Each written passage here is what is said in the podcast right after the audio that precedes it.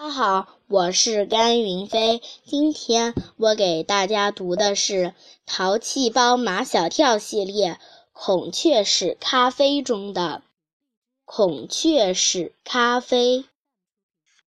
翠湖公园的附近小巷密布，每一条小巷都有自己的特点，每一条小巷都有自己的历史，所以每一条小巷都有自己的名字。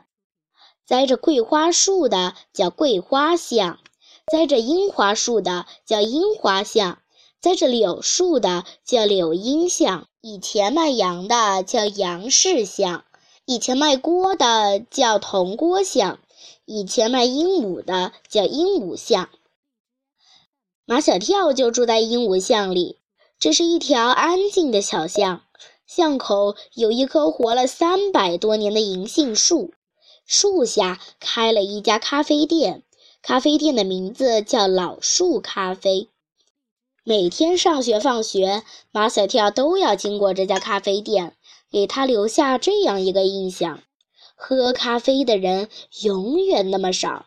开咖啡店的女老板永远披着长发，永远穿着长裙，永远左手握着一本书，右手一杯咖啡，坐在靠门边的一张桌旁。突然有一天，安静的鹦鹉巷热闹起来，车水马龙，来了很多喝咖啡的人。马小跳从来不放弃任何一个看热闹的机会。又在那里遇上了爱看热闹的安琪儿，马小跳一点都不觉得意外，因为安琪儿也是住在鹦鹉巷里，是他的邻居。马小跳和安琪儿看见老树咖啡的牌子已被换上孔雀石咖啡的牌子，咖啡店的女老板也换成了男老板。这个男老板跟那个女老板一样是长头发。只不过女老板的长发是披在肩上，男老板的长发是竖在脑后，像马尾巴。马小跳，你猜猜为什么来了这么多人？马小跳最烦安琪儿玩猜猜猜，他极其不耐烦的，快说！安琪儿指着那块新换的牌子，那上面有一个“屎”字，错别字。马小跳条件反射似的一口咬定，一定是孔雀石，在电脑上敲成了孔雀石。有一次，秦老师布置的语文作业就是让全班同学上街去找路牌、招牌、广告牌上的错别字。哈，他现在就找到了一个错别字。老板，老板。马小跳找到了正在门口招呼客人的马尾巴老板，有个字错了。马尾巴老板满脸的笑容一下子僵住了。什么字错了？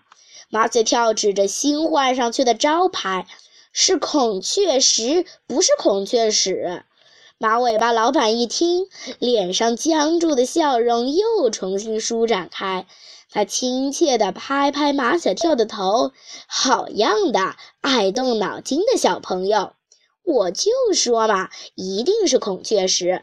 我见过孔雀石，是一种绿色的石头，上面有一圈一圈的花纹，很漂亮的。马小跳心里一阵激动，你承认错啦？没错，是孔雀屎，孔雀拉的屎。马尾巴老板还是很亲切的样子。小朋友，快回家做作业吧。一路上，安琪儿都在安慰马小跳：“马小跳，你是对的，肯定是孔雀石，不是孔雀石。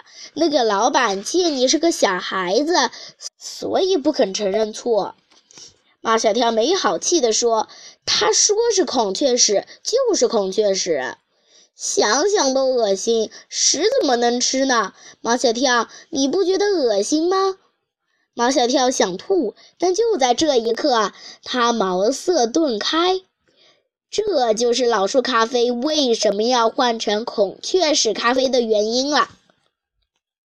屎怎么能吃呢？可偏偏现在的人都喜欢搞怪，所以有那么多人去。马小跳回到家里，马上给唐飞打电话，一旦遇到稀奇古怪的事情，他第一个想到的就是唐飞，因为他见多识广。唐飞，你还记得我家小巷口有一家叫老树咖啡的咖啡店吗？让我想想。唐飞想了一会儿，终于想了起来。哦，就是那家冷冷清清的小店呐。这种店早该关门了。或者改卖冰淇淋、面包、蛋糕，最好卖我最喜欢的串串香。我说马小跳，这家老树咖啡跟我有什么相干？我很忙的，挂了。别挂，别挂！马小跳急忙喊道：“这家店火了，火了！改卖什么啦？”马小跳说：“还是卖咖啡。”别逗了，唐飞在电话那边笑起来。卖咖啡也能火，谁相信啊？真的，就是把以前的招牌“老树咖啡”改成现在的招牌“孔雀屎咖啡”就火了。马小跳，你确定是孔雀屎咖啡，不是猫屎咖啡？怎么又蹦出个猫屎咖啡？马小跳听糊涂了。唐飞，你什么意思呀？唐飞说。我只知道世界上有一种咖啡叫猫屎咖啡，从来没有听说过孔雀屎咖啡。猫屎咖啡能喝吗？当然能喝，就怕你喝不起。唐飞说：“一杯猫屎咖啡三百多块呢。”啊，这么贵！马小跳叫起来：“猫拉的是屎还是金子呀？拉的是咖啡豆。”猫都是吃鱼吃猫粮的，怎么拉出来的是咖啡豆呢？马小跳，不是我说你，你确实有点孤陋寡闻。虽然我很忙，但我今天不告诉你什么叫猫屎咖啡，估计今晚你也睡不着。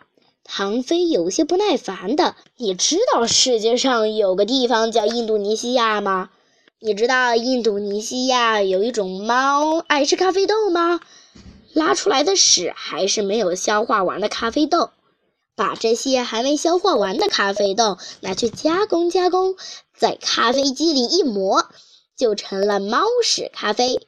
懂了吧？马小跳琢磨道：“难道孔雀屎咖啡跟猫屎咖啡也是一样的原理？”唐飞一时没听明白。什么原理？